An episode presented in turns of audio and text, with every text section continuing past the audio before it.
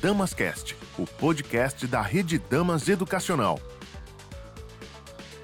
É com imensa alegria que a Rede Damas se conecta à sua família para falar de um tema que deve estar em pauta na maioria dos lares: a retomada às aulas presenciais.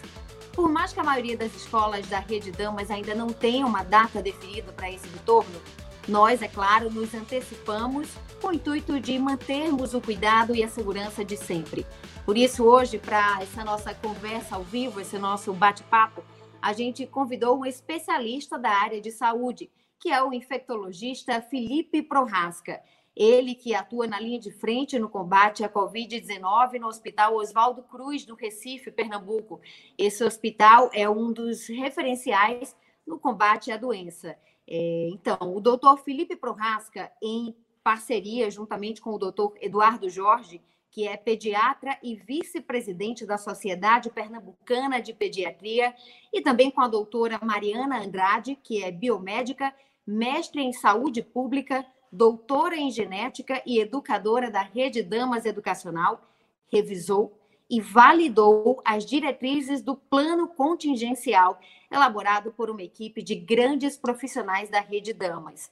Nós também estamos atentos aos protocolos de retomada adotados por outros países e, claro, que também iremos seguir todas as determinações estipuladas pelos órgãos de saúde, sejam no âmbito nacional, quanto estadual e municipal, onde as nossas escolas estão localizadas.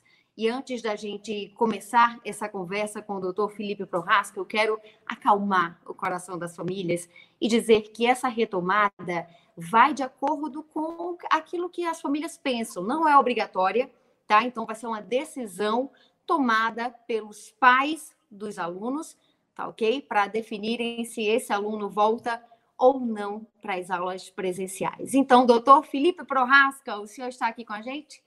Tudo bom? Olá, boa, boa noite. noite. Boa noite, tudo bem? Né? Muito feliz por ter essa oportunidade de conversar um pouco sobre essa nova realidade que vai ser a confrontação da retomada das salas de aulas nesse novo período. Né?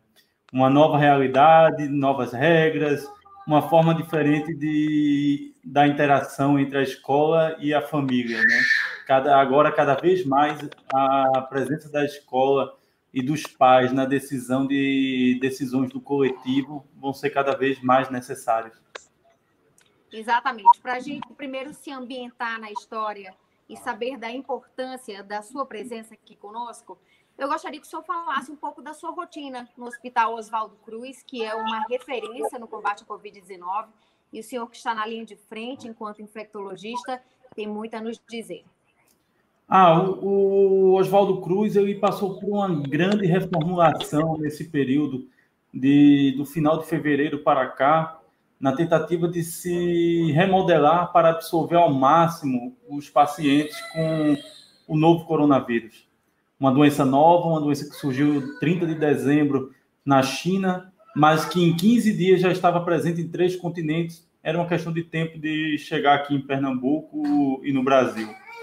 E Recife é uma cidade que tem um turismo muito forte, a questão do, do carnaval também nesse período, a Porto, aeroporto, é uma cidade que tem uma, uma estrutura habitacional muito difícil, como toda grande capital, né? uma grande quantidade de habitações com aglomerações, e aí era natural que o vírus, quando chegasse aqui, tomasse forma.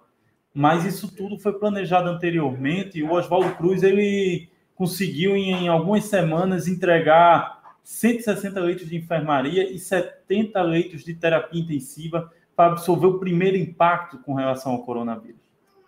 Lembrar que não só o Oswaldo Cruz, como outros hospitais da rede estadual e municipal também se modificaram para esse fim Porém, como hospital de referência, a Universidade de Pernambuco o Oswaldo Cruz, ele tem um papel não só de, de impacto na absorção desses pacientes, mas também de liderar, de poder também trazer protocolos, trazer respostas terapêuticas para uma doença nova e que tem disseminado tantas fake news, né, infelizmente, não só com relação à disseminação da doença, como também para o tratamento. E imagina que no começo de tudo isso, todo mundo dizia: Ah, é um vírus que no calor não vai ter problema nenhum, então nós vamos passar aqui no Nordeste sobrando. Né? Ninguém lembra dessa fake news, que foi a primeira que se disseminou rapidamente. Eu não preciso dizer que foi uma tragédia, né? O vírus se disseminou independente da temperatura.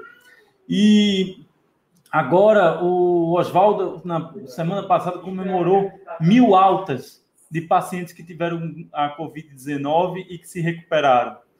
E isso graças a um trabalho espetacular, não só dos profissionais da área de saúde, mas da parte administrativa, da parte de suporte, um, um, trabalho conjunto, uma realidade que só pode ser feita quando se põe as diferenças de lado e se trabalha para um único fim.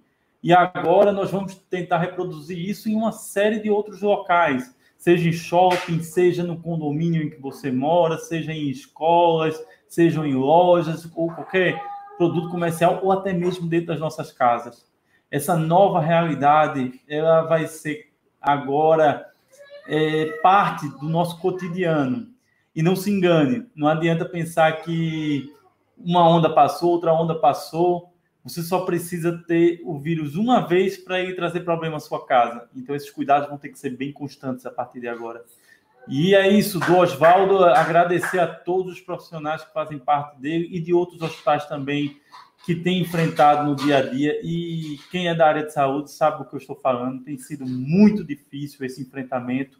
Nós vimos muitos colegas é, irem caindo lado a lado, numa, numa área de extrema exposição, mas é gratificante saber que to, todos têm se juntado muito nesse trabalho e o resultado está aí. Né? O Oswaldo Cruz comemorou recentemente mil altas dentro do, do hospital. Imagine quantos outros hospitais somados também trouxeram essa boa notícia. Doutor Felipe, o senhor falou dessa força-tarefa, né? A gente pode usar esse termo para conseguir materializar o que vocês têm feito na área da saúde. Então, a gente, enquanto rede educacional, nós também temos feito a nossa força-tarefa para nos antever as questões relacionadas ao Covid-19. Então, nós elaboramos um protocolo, um documento bastante robusto, do qual o senhor foi consultor junto com outros grandes profissionais da área. Eu gostaria que a gente falasse mais sobre esse tema para que as famílias que estão nos assistindo, elas estão cientes de que mesmo não tendo uma data estipulada para esse retorno das aulas, nós nos asseguramos. A gente garante que os cuidados estão sendo tomados para que essa retomada seja segura, mesmo não sendo obrigatória, né? Vai ser uma opção, é, uma decisão exclusiva das famílias. Mas eu gostaria que a gente falasse exclusivamente desse documento, desse protocolo. O senhor que teve acesso, foi um dos consultores, o que, é que o senhor viu lá? É um grande desafio, né? não só pelo protocolo em si, não só pela questão de tentar garantir o máximo de segurança e minimizar a transmissão do coronavírus, não só para os alunos, mas também para os profissionais dentro da rede de escolas. E entender que cada escola é diferente e que cada cidade vem enfrentando o vírus de forma diferente. Imagine que quando nós falamos da rede Damas envolve várias cidades, envolve vários estados, né? E, por exemplo, situações dentro de um mesmo estado, eles são bem diferentes. Recife, por exemplo, tem passado, é, passou por uma fase mais difícil, passou por um lockdown, passou por um achatamento da curva, e nós vemos agora a interiorização da doença. Né? O interior sofrendo muito mais do que a capital, passando por um pico maior. E aí esses cuidados acabam sendo, é, como um todo, a ideia de fazer um protocolo é vi, viabilizando e minimizar ao máximo a presença do vírus, independente de qual estágio de isolamento nós vamos estar alcançando. Para aquela pessoa que está em Vitória de Santo Antão, aquela pessoa que está em Campina Grande, aquela pessoa que está em Maceió ou mesmo em Recife, eles têm os mesmos protocolos de segurança do que vem sendo vistos tanto na Europa como nos Estados Unidos e aqui mesmo no Brasil e não, e não inventar propostas mirabolantes, não inventar propostas sem nexos.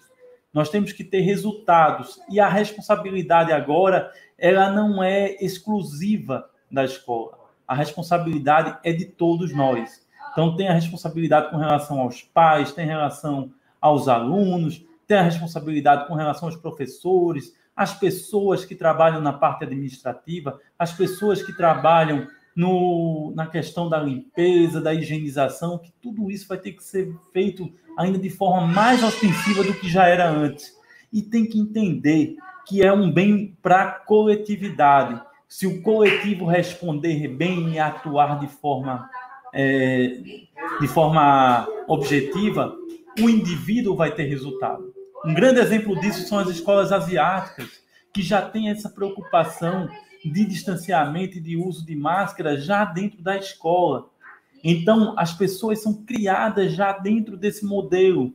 Nós não, nós não passamos por isso em nenhum momento da nossa vida. Então, nós estamos tendo, nós estamos no momento de se adaptar. Mas os adultos se adaptam com mais dificuldade. As crianças, elas têm uma capacidade de adaptabilidade muito maior. Mas para isso, elas precisam de três tripé, de um tripé, né? O exemplo dos pais, em ter esses cuidados, o exemplo da escola, não só em ter os cuidados, mas também de ensinar de como fazer esses cuidados, e o exemplo dos colegas, de obedecer essas necessidades e de ser cobrado dos próprios colegas em que é, esses cuidados vão trazer um benefício para todos eles. Esforço é um esforço coletivo que depende muito da conscientização individual de cada um. Então, a gente vai precisar contar, por exemplo, com aquelas famílias que vão levar o filho com a máscara limpa e vão garantir que ele vai ter máscaras para serem repostas ao longo do período em que estiverem na escola. Né? Vai precisar contar com o auxílio das famílias que vão precisar enviar doses extras de álcool em gel para que o aluno, mesmo em sala de aula, ele possa higienizar as mãos, as mãos dele enquanto está sentado ali assistindo a aula do professor. Então, são ações como essas, é, doutor Felipe, que as famílias também vão precisar nos ajudar. Eu queria falar especificamente, o senhor é, citou a limpeza das salas. É, a limpeza agora passará a ser desinfecção. Qual é a diferença básica entre esse protocolo que precisará ser adotado agora e o que a gente fazia antes? Antes a gente tinha uma necessidade de fazer a limpeza para retirar a sujidade, né? retirar o, acúmulo de sujeira. Agora, a ideia é de fazer a desinfecção, né? tentar minimizar a presença do vírus no ambiente. Muito se prende da ideia de que a principal forma de transmissão do coronavírus é pelo ar. E isso não é verdade. A principal forma de transmissão do vírus é, são pelas mãos, é pela contaminação do ambiente. Então, a, a necessidade de higienização de forma mais frequente e ostensiva é a melhor forma de minimizar a presença do vírus no ambiente. E isso se retrata de várias formas. Na, da responsabilidade da escola, a questão da higienização das salas, que agora vai seguir por um novo processo para ter não só a retirada de sujidade, mas também a desinfecção. E a necessidade dos alunos e dos professores de usar o álcool gel sempre que entrar na sala, né, a limpeza das mãos ela vai ser muito mais frequente. Dentro de sala de aula, você vai ter o distanciamento já entre as cadeiras, já vai ter um distanciamento. E o uso da máscara, ele minimiza a presença da transmissão do vírus pelo ar. Mas o que é importante é que você, quando tiver com sua carteira, sua cadeira lá, ela vai ser o seu, o seu ponto de controle, seu, ela é só sua. Tudo que entra ali tem que ser de seu uso pessoal e não deve ter contato de outros colegas na sua cadeira, né? Para minimizar a presença do vírus e da transmissão dele. Então é como se fosse um santuário a cadeira a partir de agora. E isso também quer dizer o seguinte: nossas mochilas, né? Elas, elas estão presentes em todo o ambiente escolar e das ruas. E hoje ela é o principal ponto de controle do coronavírus no ambiente. Ele é o que pode trazer o corona para dentro da sua casa ou para dentro da sua escola. E há necessidade, sim, de uma, de uma atenção especial às mochilas. E dentro de sala, ela vai ter que ficar restrita a um local. E toda vez que você manusear a mochila, deve usar o álcool em gel. Como também, ao chegar em casa, a mochila deve ficar na área de serviço ir buscar os livros lá e também higienizar as mãos sempre que manipular é, o uso da mochila.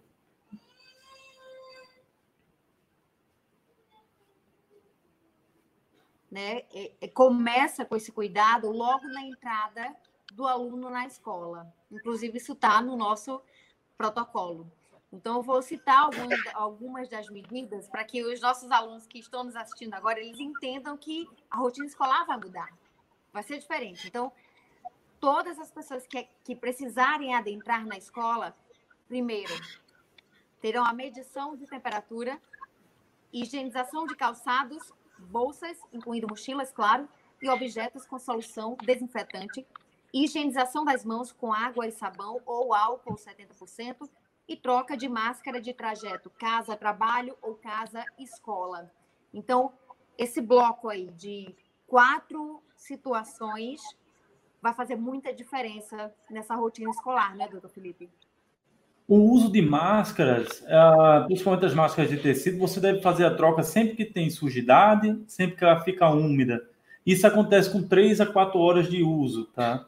Principalmente num clima tão quente e úmido como o Recife, né? E o interior também. É, você vai ter, apesar de não ser uma, uma época de maior calor, aqui em Pernambuco, não, como no Nordeste, não existe inverno propriamente dito, né?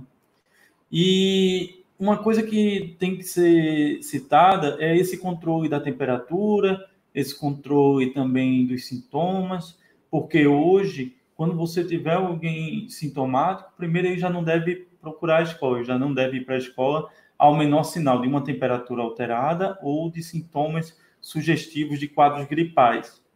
Lembrar que as crianças menores é natural elas já terem esses quadros gripais quase mensais, né? Quem tem filho pequeno sabe do que eu estou falando, né? Naquela idade entre 3 e 6 anos, você tem a doença viral com muita frequência, independente se é corona ou não. O que tem sido muito diferente desse vírus é que as crianças elas têm tido um, um quadro muito brando comparado com os adultos. Como é um vírus novo, ela parece ser uma daquelas viroses que a criança tem pequena, adquire imunidade e você não tem repercussões numa idade mais avançada. Isso é uma impressão atual. Lógico que é uma doença muito nova para você ter definições com relação a, a esse cuidado e essas e, e, certezas. Ainda não há, há poucas certezas com relação a esse vírus. Mas as crianças, elas têm tirado a doença é, muito bem. O problema é que elas podem funcionar como carreadoras. E aí é esse o grande cuidado. Ela pode trazer doenças para o professor, para os profissionais e para os pais. Já que elas não têm tido tanta repercussão, ela pode levar a doença para um avô hipertenso, para um pai obeso, e é, essa, essas manobras, essas tentativas, esses protocolos são para minimizar a presença do vírus. E esses cuidados têm que ser não só da criança, como da família como um todo. Tratar de forma diferenciada a criança quando chega em casa. Ela chega em casa, ela tem que tirar aquela farda, ela tem que tomar banho de forma imediata para ali tomou banho, zerou, está dentro de casa, e aí só vai ter a, a, a necessidade de cuidados mais ostensivos quando manipular o que trouxe de fora, que é o que está dentro da mochila. É uma realidade nova, é uma, é, são vários desafios, mas isso é uma rotina. A rotina ela tem que ser empregada para poder ser otimizada. E com, com frequência, nós temos visto muitas definições das crianças, dessas infecções em crianças, principalmente na Ásia, na Europa e nos Estados Unidos, e visto esses resultados lá, de como tem sido a realidade deles nesses locais. E é um vírus que tem pego muito mais a população idosa, os obesos, os hipertensos e os diabéticos. E, querendo ou não, sempre há alguém que tem essas, essas comorbidades dentro do convívio familiar, dentro da presença da estrutura organizacional da criança. E aí sim é o grande desafio, né? Elas não funcionarem como transmissores. Então, por isso, esses cuidados sempre que chegam na escola e sempre que chegam em casa. Doutor Felipe, são muitos questionamentos, o senhor vai falando e a gente vai aqui se fazendo muitos questionamentos. É, o senhor falou agora dos grupos de risco. Aqueles alunos que fazem parte dos grupos de risco, eu vou até citar alguns para que algumas pessoas é, se identifiquem. No caso dos diabéticos, hipertensos, quem tem dificuldade renal crônica, quem tem doença respiratória crônica ou doença cardiovascular. Por exemplo, quem se enquadra em alguma dessas situações, é, os pais devem pensar na possibilidade de mandá-los para as aulas presenciais ou isso já deve ser descartado de imediato? Veja, o, principalmente o asmático, né, que é uma doença muito frequente na criança, eu, eu tiro por mim, eu sou asmático é, e estou na linha de frente do Covid, né? É até uma, uma, uma discussão que muitos asmáticos eles foram retirados da linha de frente e, com razão. Porém, os cuidados, a necessidade do uso de máscara, a limpeza das mãos faz com que minimize a infecção, mas, lógico, se você tiver uma infecção num grupo de risco, o cuidado tem que ser maior. Os asmáticos em si, apesar da, no H1N1, eles têm uma, uma taxa de, de lesão muito maior do que comparado com o coronavírus, mas tem que ser tratado de forma diferente, sim. E crise asmática você pode desenvolver por qualquer vírus, inclusive o corona. E veja que dificuldade, né? Diferenciar naquele momento se é corona ou não, apesar de que nós não temos uma terapêutica ainda eficaz para poder fazer tratamentos a, a cada infecção. Na verdade, o tratamento atual é mais o controle da crise asmática. Na nossa experiência, ah, os pacientes que tiveram asma ou DPOC não tiveram tanta repercussão como acontece com H1N1, por exemplo. H1N1 tinha muito mais repercussão do que esse grupo. Agora, é, pacientes que têm ah, alteração renal, esses têm um, um pouco mais de risco. O corona tem uma, um, ele causa mais lesão é, renal e esses têm que ter um cuidado maior. E também crianças, imagina aquelas crianças que têm algum tipo de hipoplasia pulmonar, algum problema cardíaco, elas também têm que ter uma diferenciação. É muito difícil essa decisão. É muito difícil você tomar essa decisão sobre se deve ou não retornar, porque isso tem que ser decidido caso a caso, porque a minha asma é diferente da asma do seu filho, é diferente da sua asma. Então, essa decisão não pode ser restrita a uma pessoa. O que eu sugiro fortemente é que o pediatra de, que conhece aquela criança, ele tenha participação junto com os pais nesta decisão, para decidir naquela criança se ela deve voltar para a escola ou não, e ser uma decisão em conjunto dentro da realidade dela. Chegar aqui e falar, ah, toda criança asmática deve ir trabalhar, não, não, não, não. Não é bem assim. Cada um funciona de forma diferente. Foi meu caso. Quando eu vou para a linha de frente ou não, sou infectologista. Eu vou para a linha de frente ou não. E se eu não for para a corona, eu vou para as outras doenças é, respiratórias que eu enfrento no dia a dia, como é que está a minha doença asmática? Então, juntou todos esses pesos e medidas para definir se deveria ou não. Então, essa decisão tem que ser muito é, uniformizada, tem que ser definida junto com os pais e com o médico que acompanha e conhece aquela criança. A gente recebeu uma pergunta aqui bastante interessante. Inclusive, eu quero lembrar as pessoas que estão em casa que, se quiserem participar conosco, podem mandar perguntas que a gente eventualmente vai fazendo aqui para o doutor Felipe esclarecer.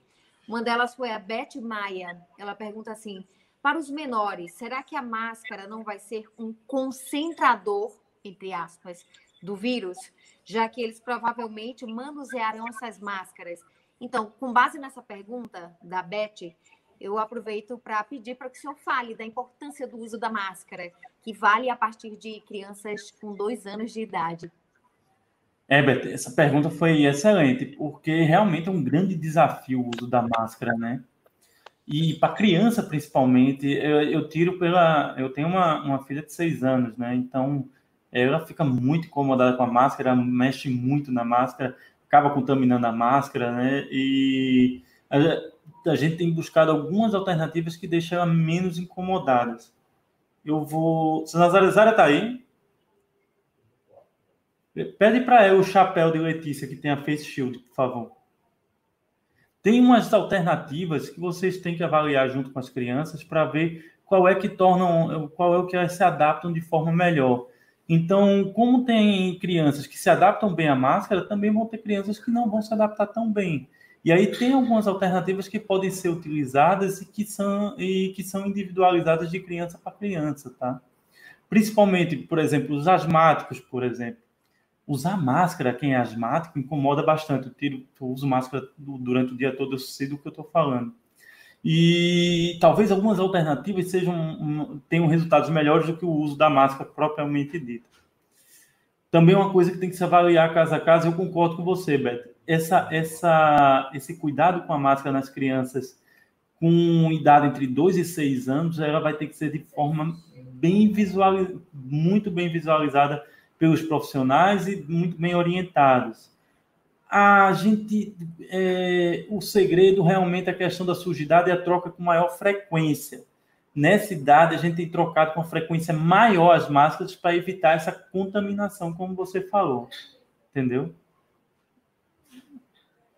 Eu, eu imagino que o senhor tenha chamado a sua filha para a gente visualizar melhor. Bom, é, estou esperando chegar aqui. Falar a respeito da segurança. É, escutei o senhor falar face shield, então estou imaginando que ela só usa aquela proteção. Ou ela usa a proteção e a máscara, ou só a proteção é o suficiente para o aluno ir para a escola. É, ela tem a, a máscara, né? Hoje, é, como bom brasileiro, né? O brasileiro já inventou vários estilos de máscara, né? Para crianças e para adultos também.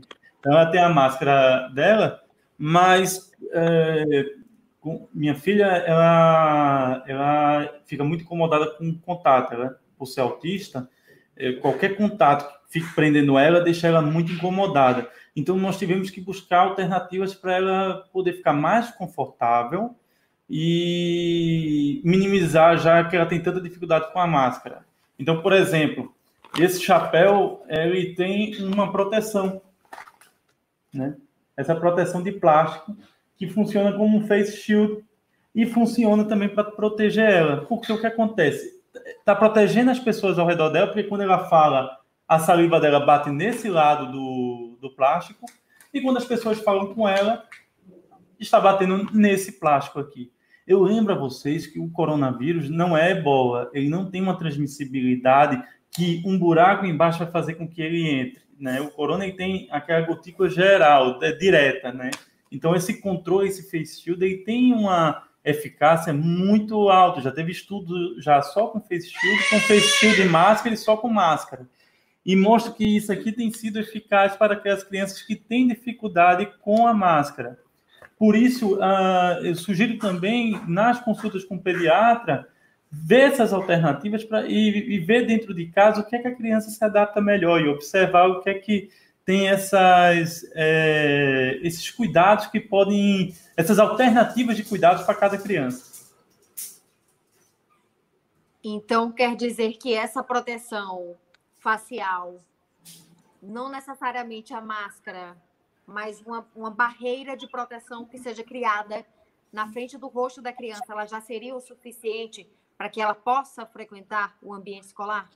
Isso, já tem estudos mostrando que só a Face Shield tem uma eficácia para aquelas pessoas que têm dificuldade do uso de máscara, ou têm a impossibilidade do uso de máscaras, né? Então, é uma alternativa, lógico, como eu disse, é individualizada. Não estou orientando um ou outro, mas, assim, é o que a criança se adapta melhor para minimizar o risco de transmissibilidade.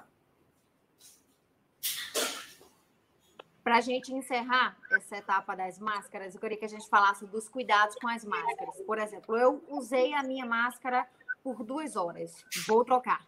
Posso colocar aquela máscara usada no bolso ou eu preciso isolar aquela máscara que já foi usada antes de, de depositar numa bolsa ou colocar numa gaveta? O, o ideal é, um, é, levar um saquinho de máscara de máscaras virgens, né, que não foram utilizadas, e um saquinho para as máscaras que já foram utilizadas. Porque ao chegar em casa, você só tira o saquinho para as máscaras utilizadas para lavagem. Né? Lembro que a lavagem das roupas e das máscaras é do restante das roupas, até porque o vírus morre com água e sabão naturalmente. Ok, a gente tem umas perguntas aqui. Uh, doutor Felipe, as salas de aula têm ar-condicionado e as portas é, estarão fechadas ou abertas? Na verdade, a Tade Oliveira ela está dizendo que as portas estarão fechadas, mas a gente sabe que as portas não estarão fechadas, estarão abertas, assim como as janelas. Então, eu aproveito para fazer uma pergunta a respeito do ar-condicionado.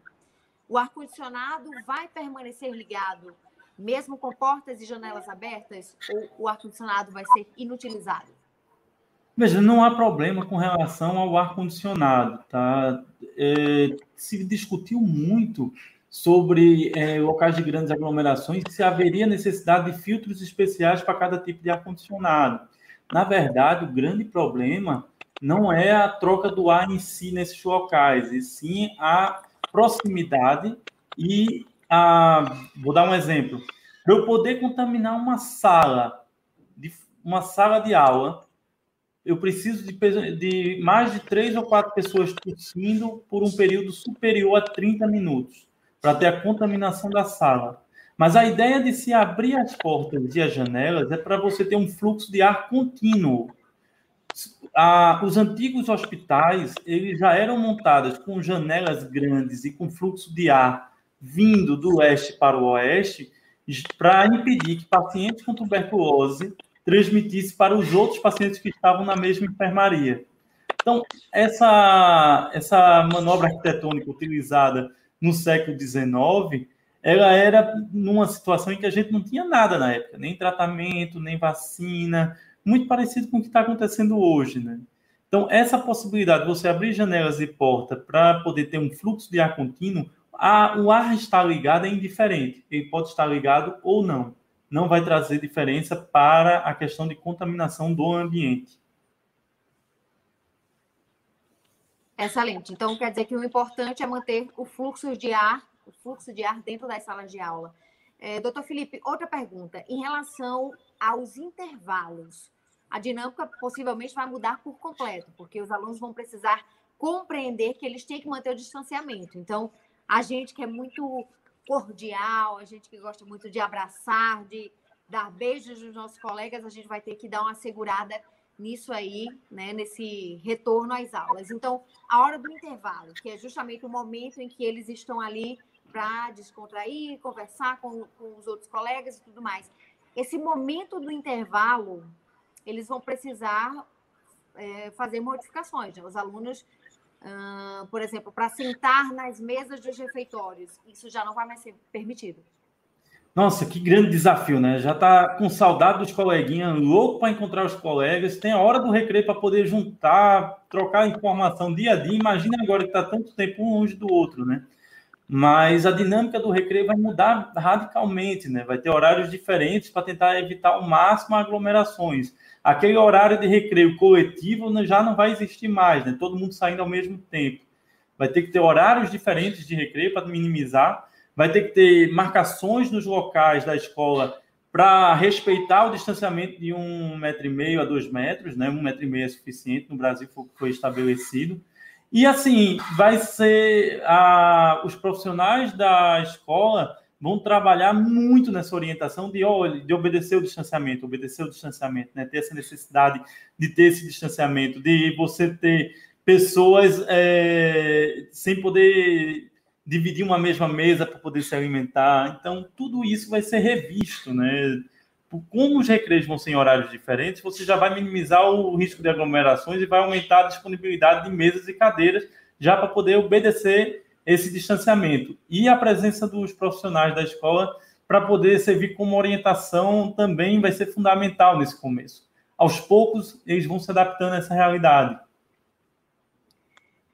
A gente tem mais uma pergunta aqui. Vou fazer aqui agora para o senhor.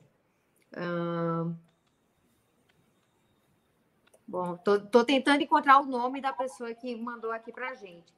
Mas a Marta Sobral, achei. A Marta Sobral, ela pergunta assim: como fazer com crianças que têm alergia a álcool em gel? Claro que a gente sabe que higienizar as mãos com água e sabão é a melhor alternativa. Mas, por exemplo, ela precisa higienizar naquele momento em que ela está dentro de sala de aula e tem alergia em álcool, ao, ao álcool em gel. Então, ela tem alguma substância que possa servir como alternativa nesse caso? Tem sim, tem algumas substâncias que você pode utilizar no lugar do álcool em gel, tá? O, agora, quem é alérgico ao álcool em gel, eu sugiro fortemente o, que, o, que tenha um acompanhamento com relação ao imunologista alergologista, porque Se tem o álcool em gel, pode ter outras formulações também de álcool, como álcool propílico, que é uma alternativa, com clorexidina também é uma alternativa. Então, tem algumas alternativas, mas você tem que ver se a pessoa tem alergia a essas alternativas também. E então, a, nesse caso, quem tem alergia ao álcool, eu sugiro fortemente um acompanhamento com a questão do imunologista para ver qual produto vai ser o mais adequado para ela. É, volta aquela questão da individualização. Cada pessoa vai ter uma característica diferente nesse caso. Doutor Felipe, é, a gente está ansioso né, com essa possível retomada das aulas presenciais, mas claro que a gente também fica pensando, e se surgir um caso positivo dentro da escola? Ou se surgir um caso positivo na família daquele aluno que está frequentando a escola. Então, a primeira pergunta é: qual deve ser a postura dos informantes? Olha, é, o mais importante é a clareza das informações. Né? Então, eu, eu dou um exemplo clássico com relação a isso: é quando você tem um caso de meningite na escola. Toda a escola quer tomar ciprofloxacina para poder se proteger contra, contra aquela bactéria quando na verdade não é bem dessa forma, né? Você teria necessidade de só tomar as pessoas que tinham um contato muito mais uh, restrito. E olha, a gente tem meningite todo ano, né? E a gente sabe a gravidade que é a meningite. E nós sabemos também que, o, que aquela bactéria que para um causa uma sinusite, para outro causa uma pneumonia, a mesma bactéria pode causar meningite. É tudo uma questão genética é difícil, né? Você prever que para aquela pessoa, aquela bactéria causou isso. Mesma coisa com corona, né? O corona, ele tem sido 85% das vezes de forma assintomática ou muito leve. Somente 5% dos casos têm sido graves, e principalmente naqueles grupos de risco. Mas 5% são pessoas, né? Não dá para você minimizar e achar que isso é normal. Não é. Por ser um vírus de alta transmissibilidade, isso aumenta muito a preocupação. Mas o que é importante dizer é o seguinte: o fato de você usar máscara já está controlando de você não contaminar o ambiente. E é como eu disse anteriormente, para você contaminar uma sala de aula, você precisa de três pessoas, quatro pessoas, cinco pessoas tossindo de forma constante e uniforme, contaminadas, a sala fechada e sem fluxo de ar. Então, a transmissão pelo ar, nesse caso, é, ela não é tão impactante como pelas mãos. Por isso a necessidade da limpeza das mãos, da higienização das mãos de forma mais frequente, porque esses casos que são pouco sintomáticos, a transmissibilidade é muito comum como pegando, contaminando sua mão e levando a mão para boca, nariz e olhos. E aí, com o contato com a mucosa, você tem a transmissibilidade pelo vírus. Né? Então, esse é o maior fator de risco. E aí, quando você tem um caso sintomático dentro da sala de aula, que é que vai acontecer? A escola deve avisar aos demais pais que, se tem um caso sintomático, esse aluno vai ser afastado, vai fazer, é, vai fazer exames ou não. Se ele não fizer exames, vai ficar afastado por 14 dias. Se ele fizer exames e der positivo, continuará afastado por 14 dias. Se ele fizer exame e der negativo, ele pode retomar as atividades em 7 dias, que é o que está estabelecido tanto pela Organização Mundial de Saúde como pelo Ministério da Saúde. Mas o grande cuidado quando você tem um sintomático dentro da sala é orientar os demais pais, para caso o filho tenha sintomas também, ele já ter uma atenção é, precoce, um diagnóstico precoce também. Volto a dizer, uh, as crianças elas têm tirado isso melhor de letra. O grande risco são os pais, são os avós, são as pessoas que vivem ao entorno da, da criança e também dos grupos de risco. E não tem que prestar atenção só na criança, não, tem que prestar atenção em si também. Então, uh, se você teve um colega de turma que ficou sintomático dentro de sala, que esteve sintomático dentro de sala, o tempo de incubação do vírus geralmente é de 4 a 7 dias. Nesses 4 a 7 dias que o vírus está incubado, você não transmite, mas você pode desencadear, você é, vai desencadear o sintoma dentro desse período desencadeando sintoma, você já sabendo que tinha um caso suspeito, você vai se afastar ou não das atividades. Lembrando que entre esses 4 7 dias já é o tempo de sair o resultado do exame. O mais importante é redobrar a atenção e redobrar os cuidados. Porque o fato do aluno já ter saído da sala, o que você teve de exposição já ocorreu, tá? Então, ele, o aluno não ir mais para o, a sala na, no restante da semana, você não está minimizando nem maximizando o risco de, de transmissão. Se é ocorreu, já ocorreu anteriormente. Não é agora não indo que vai deixar de acontecer. Então, a pergunta, para ser muito clara, doutor Felipe, se tivermos um caso na escola, vamos especificar dentro de uma sala de aula específica, o restante dos alunos não precisam ficar em casa. É, eles não quem precisam não foi positivado, quem não está em suspeito pode continuar frequentando a escola. Isso. E em tendo sintomas, se afastar de forma imediata. E é importante avisar a escola que a pessoa teve sintomas exatamente para poder se maximizar esses cuidados dentro daquele grupo de sala de aula. Então, o que fica muito claro é que a transparência e a confiança entre família e escola e vice-versa, ela deve estar mais do que nunca reforçada. Esses dois fatores devem estar mais do que nunca aí de mãos dadas com a gente para que esse processo flua da melhor forma. Exatamente, porque é, é de forma clara e objetiva que você vai criar essa relação de confiança bilateral, porque não, há, não, não é um momento de se ter segredos, nem de minimizar e maximizar nada, é um momento de nós crescermos juntos, porque ah, muitas pessoas dizem, ah, meu filho não vai mais para a escola esse ano, não estou julgando, não, tô, não estou discordando, mas lembrar que o fato dele ir para baixo do prédio brincar com outras crianças, o risco é o mesmo. O fato dele sair de casa para ir para um shopping, para ir para uma escola, para ir para um parque, o risco é o mesmo. O fato de você trazer algo de fora da sua casa e ele ter contato e não lavar as mãos, o risco é o mesmo, porque nós temos vários exemplos de pessoas que ficaram doentes sem sair de casa. Mas por quê? Pessoas estavam fazendo feira e trazendo para dentro de casa e esses cuidados não estavam sendo realizados. Aí a pergunta é: se eu for, não vou mandar para a escola, por exemplo, mas eu também não vou deixar ir para o prédio, descer no prédio. E aí vem, ah, quando sair a vacina, a gente vai ter uma. Isso vai estar resolvido. É a questão da falsa segurança. A vacina é muito importante. É muito importante. E a gente espera por ela ansiosamente. Mas, por exemplo, H1N1, nós temos a melhor vacina dos últimos 10 anos para H1N1. Ela só protege 37% das pessoas que tomam a vacina mas o poder dela de bloqueio de transmissão é muito grande. Então a vacina tem um poder coletivo muito grande e muito importante, diminui muito a transmissibilidade. Mas não é a, a pedra de Roseta, não é a salvação da humanidade, mas é muito importante porque vai minimizar muita infecção pelo vírus. Doutor Felipe, aquelas crianças que já tiveram a Covid-19, elas podem retornar com mais tranquilidade na sala de aula?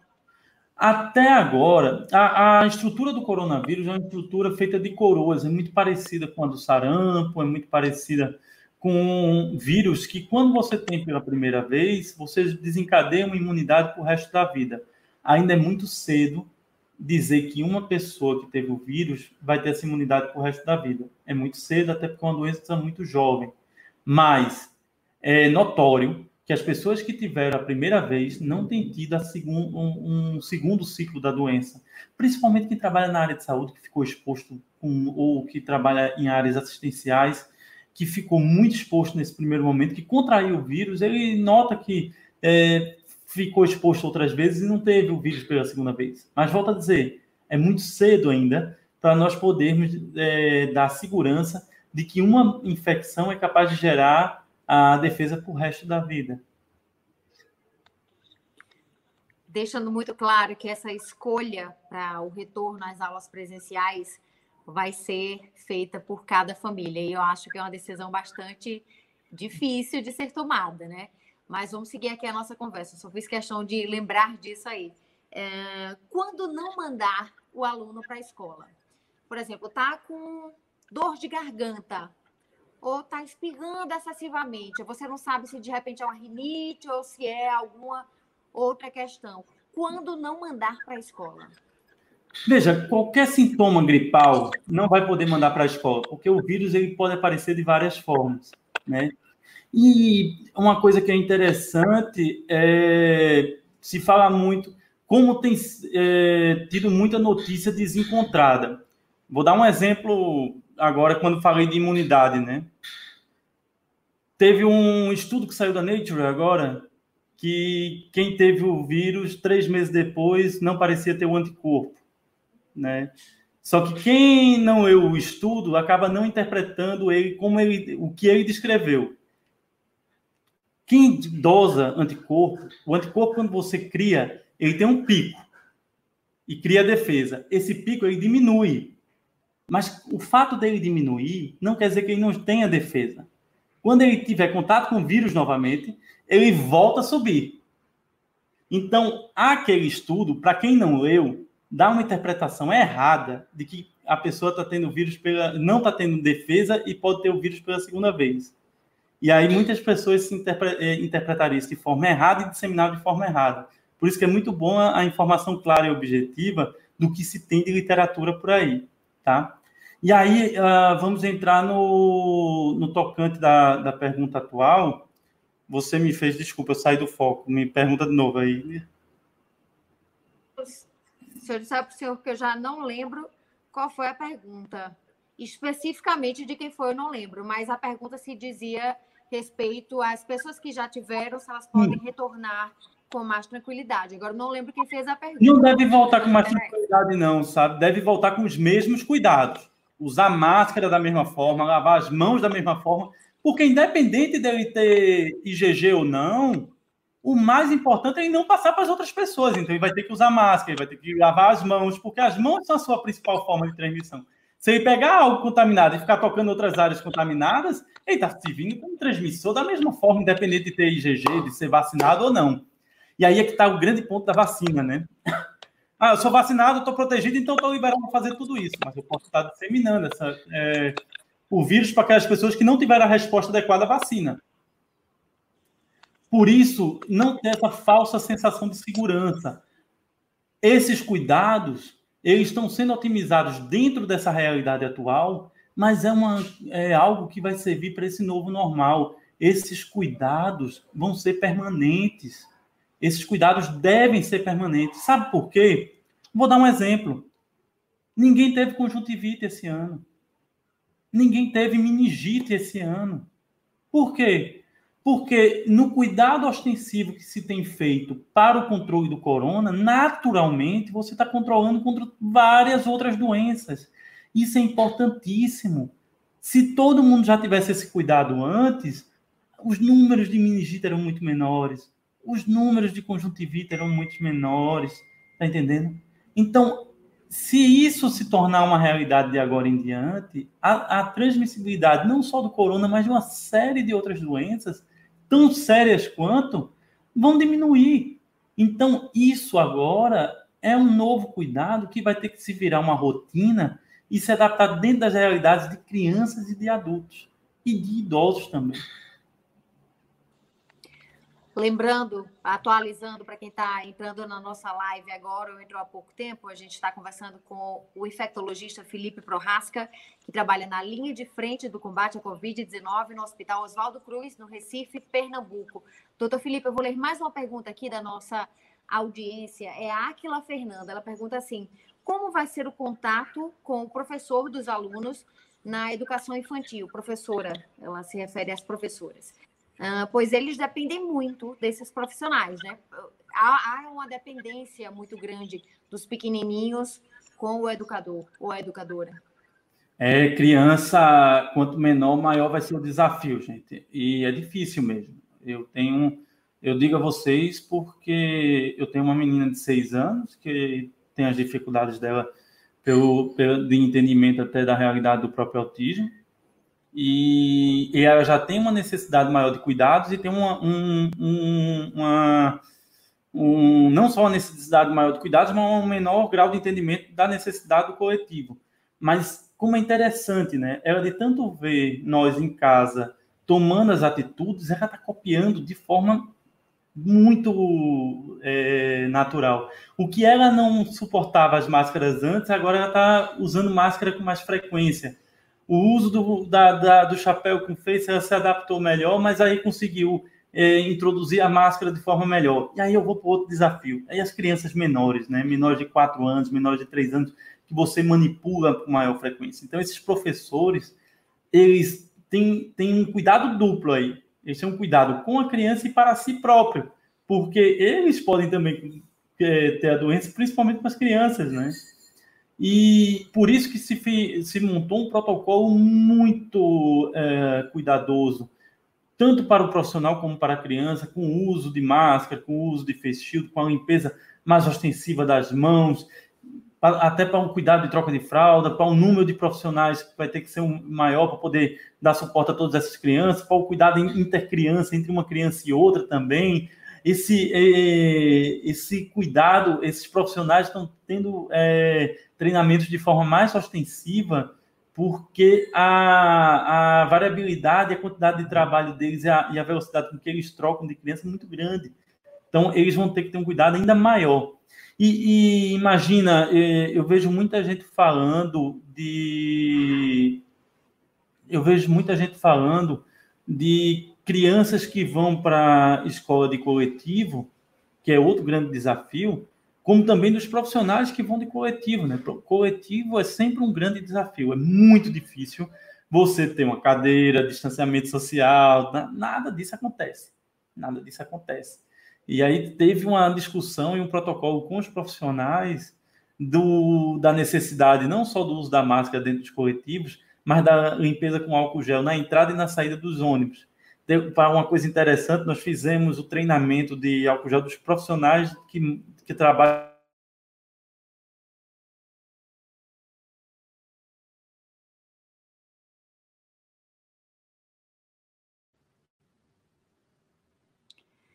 Doutor Felipe, o senhor me escuta?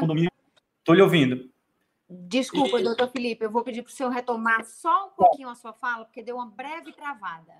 Tá, só para avisar que o... houve um treinamento com, com o pessoal que trabalha aqui no prédio com o uso de álcool em gel antes e depois dos coletivos de uso de máscara, e no final de 90 dias, nenhum profissional daqui chegou a ter sintomas ou precisou uh, de cuidados. Pode até ter tido vírus, pode, e não ter desencadeado sintomas.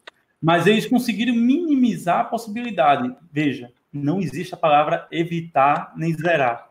Não tem como. Os cuidados são para minimizar o risco. Não tem nenhuma garantia 100%. Infelizmente, nós não temos como vender uma garantia 100% na atualidade. Do Tiago Tucci, eu acho que se pronuncia assim o sobrenome dele. Bem, uma criança que teve o PCR positivo para coronavírus, mas o IgG não deu reagente, ela não ficou imune? Ela pode ah. se contaminar novamente? Tiago, essa pergunta é muito boa, porque ah, os exames de IgG e de IgM, que são as famosas sorologias, elas, para o corona, são exames ainda muito recentes. Então, eles não têm a eficácia como outras doenças, tá? Para você ter uma ideia, nós temos três sorologias no mercado: imunocromatografia, ELISA, que é um imunoeletroensaio, e o lateral flow. A imunocromatografia tem exame que é 50% de sensibilidade, ou seja, jogar uma moeda para cima. O que isso quer dizer? Que se a criança estiver imune com IgG positivo, só 50% dos exames vão mostrar isso. Já o ELISA é melhor, 80, 83. Mas, ó, 13 crianças vão estar lá protegidas e não vai aparecer no exame. Tá entendendo? Então, infelizmente, os exames sorológicos nossos não são tão bons quanto o exame de PCR. O de PCR é ao concluir ao padrão ouro. Para você ter uma ideia, nós temos só no Brasil exames de primeira geração. Nos Estados Unidos e na Europa, quando entrou os exames de segunda geração, todos os exames de primeira geração foram retirados do mercado. Vieram para onde? Brasil, México, África. Então, nós absorvemos os exames que eles não estão utilizando mais. Só para dar um comparativo, um exame de primeira geração de HIV demorava seis meses para o IgG dar positivo. E os exames hoje de quinta geração dá em sete dias. A mesma coisa vai acontecer com o corona. O exame vai melhorando a decorrer da, do contato e do, entendimento da doença, entendeu? E aí você vai ter exames melhores. Quando chegar esses exames de segunda geração, Aí a gente vai ter uma ideia melhor se dessa sorologia, ter sido IgG positiva, se está realmente positivo ou não. O que é que eu posso lhe dizer? Se estiver IgG positivo, boa, parabéns. Se tiver negativo, pode ser e pode não ser, não tem como garantir. E estamos nas incertezas do coronavírus, né, do Felipe? Não dá para escapar disso. Chegou mais uma pergunta que eu vou fazer para o senhor agora. A Bárbara Costa pergunta como ficaram as aulas de educação física. Muito interessante. Tem gente com dúvida em relação a isso, porque os alunos se movimentam muito, correm e fica os tais aerossóis né, no ar. Por enquanto, ah, por enquanto, as aulas de educação física vão estar suspensas, tá? Não, não tem como você ter, principalmente esporte de contato, porque você não tem nem como garantir um metro e meio de distância, nem como também garantir. O grande problema também é que você vai suar mais e vai suar na máscara. Então, por enquanto, as aulas de, de educação física elas não vão poder ser da, desse modelo anaeróbico, né? Não vai ter condições pela, pelos riscos. Numa nova fase, quando a gente estiver diminuindo os níveis de isolamento dentro do Estado, essas aulas vão ter que ser re, revisitadas, né? redimensionadas e redesenhadas. Imagina quando é que nós vamos chegar num momento que vai poder ter com segurança esporte de contato, por exemplo. É muito difícil prever isso agora. Doutor Felipe, a gente está chegando perto do final da nossa live. Eu já estou aqui lamentando, porque são tantas perguntas e tantos questionamentos que eu passaria horas conversando com o senhor aqui. Mas para a gente entender em qual patamar da doença nós estamos, tem como definir essa situação? Ah, difícil de prever, né? Nós, infelizmente, nós não fizemos uma, uma testagem em massa da população como deveria ter feito, né? Inicialmente por falta de exame e por falta de estrutura mesmo.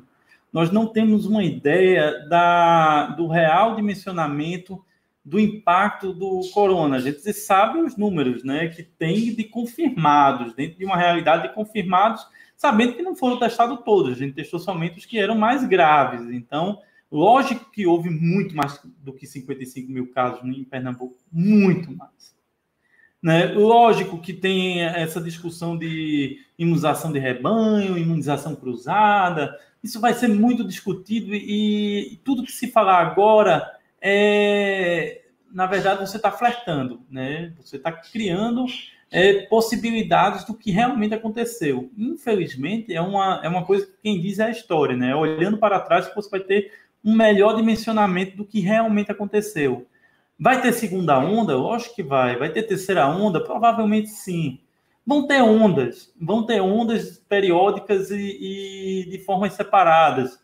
O, o, mais importante é que não tenha tanto impacto como teve essa primeira onda. Essa primeira onda foi muito impactante, principalmente no estado de Pernambuco, mas não, não tenho dúvidas que as outras pessoas do norte e do nordeste estão passando pela mesma situação que nós estamos passando agora. Né? É muito difícil essa. Essa ideia do retrato do que é o coronavírus hoje no Brasil. Imagina a China e o Japão e a Coreia que tiveram todo aquele protocolo agressivo, eles estão passando por segunda ondas bem menores do que a primeira, né? Bem menores e conseguem ter resultados mais fidedignos porque eles fizeram uma, uma, um teste mais ostensivo na população, né? Nós não tivemos essa oportunidade. E é, o grande problema do Brasil é que nós temos pessoas em realidades muito diferentes numa mesma cidade. Então, infelizmente, você vai ter situações que uh, um profissional trabalha numa casa que tem 12 pessoas que moram na mesma casa e que pode ser um fator de disseminação na porta da escola vendendo cachorro-quente. É um exemplo. E você fez todo o cuidado dentro da escola mas aí se contaminou na, na calçada da escola, né? Então, isso é muito difícil você poder dizer foi em tal lugar naquele dia com tal pessoa. É, é essa, essa capacidade epidemiológica nossa é, é, é, irreal. Né? Então, tudo que se disser agora é previsão, é jogar os búzios. Mas acredito sim que essas ondas vão vir em menor impacto mesmo com as medidas de flexibilização, mas vão acontecer.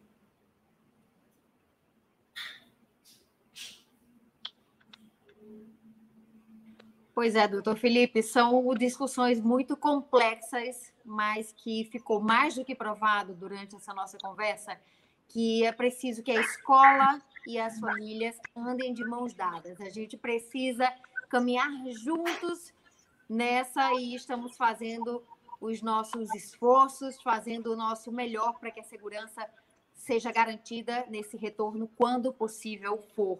Lembrando sempre que família e escola andam juntos.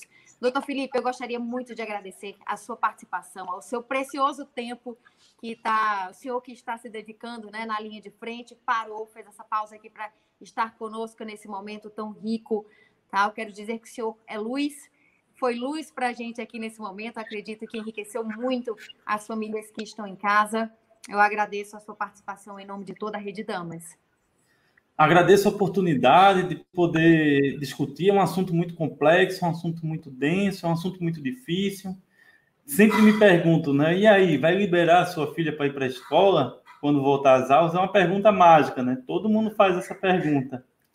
E vou. Ah, vou e vou dizer por quê. Foram é, todo esse período que ficou dentro de casa e tudo mais, é, mostrou algumas coisas sobre como a criança se comporta vendo os adultos e se espelhando neles, né? E é natural quando as crianças vão para a escola adquirir imunidade contra uma série de doenças. Mas o mais importante é que não tem como garantir hoje uma bolha para essas crianças, para proteger essas crianças. Se ela descer aqui no prédio para brincar lá embaixo, ela está exposta tanto quanto na escola. Se ela descer para ir para alguma atividade junto com, com os pais, para ver os avós, ou ir para algum outro local que seja fora de casa, ela vai estar exposta da mesma forma. Se ela estiver tendo contato com produtos que estão chegando de fora de casa para dentro de casa, ela vai estar sendo exposta da mesma forma. E na escola é uma possibilidade de se montar, sim, um, uma rotina, um cuidado, um cuidado adicional além do que se do que existe aqui dentro de casa. Então, óbvio, eu sei dos riscos, eu sei das possibilidades, eu sei de tudo isso. Eu entendo todos esses questionamentos e essas dúvidas e esses medos. Mas ah, essa, essa formação, isso faz parte da formação do cidadão. Eu garanto a vocês que seus filhos eles vão se lembrar de muitas dessas medidas que ocorreram hoje se uma nova crise sanitária vier a acontecer daqui a 20 anos. Se quando eles forem pais daqui a 20 anos por causa de uma outra doença, eles vão lembrar do que eles passaram pela, quando eram crianças e do que foi feito para modificar isso. Então, eu acho que esse processo é um processo de crescimento para a criança também. E como não temos como garantir tudo isso, toda essa, uh, essa proteção dentro de casa, a escola vai ter que fazer parte desse papel de, de reeducação da criança dentro dessa nova realidade. Né? E aí, por isso que eu acho que ela deve voltar para a aula, sim, com cuidados adicionais, com um cuidado extra, com um cuidado dela, dos colegas e da escola. Então, tudo isso é, vai ser necessário e vai funcionar muito para a formação dela, sim. Muito obrigada, doutor Felipe, pela sua contribuição. Eu quero lembrar aos pais que eles irão receber uma cartilha né, com algumas orientações, é, na verdade, informações robustas né, para enfrentarmos juntos esse novo período que vem pela frente. Então, uh, vamos fortalecer esses vínculos e eu agradeço mais uma vez ao doutor Felipe Prohasca, que esteve conosco aqui durante essa mais de uma hora de conversa ao vivo. Obrigada a todos pela audiência. Vamos em frente, avançando para águas mais profundas. Até a próxima, gente. Obrigada a todos pela audiência e, em especial, ao doutor Felipe Prohasca. Até a próxima. Você ouviu Damascast. Siga a Rede Damas no Instagram, arroba Rede Damas Educacional.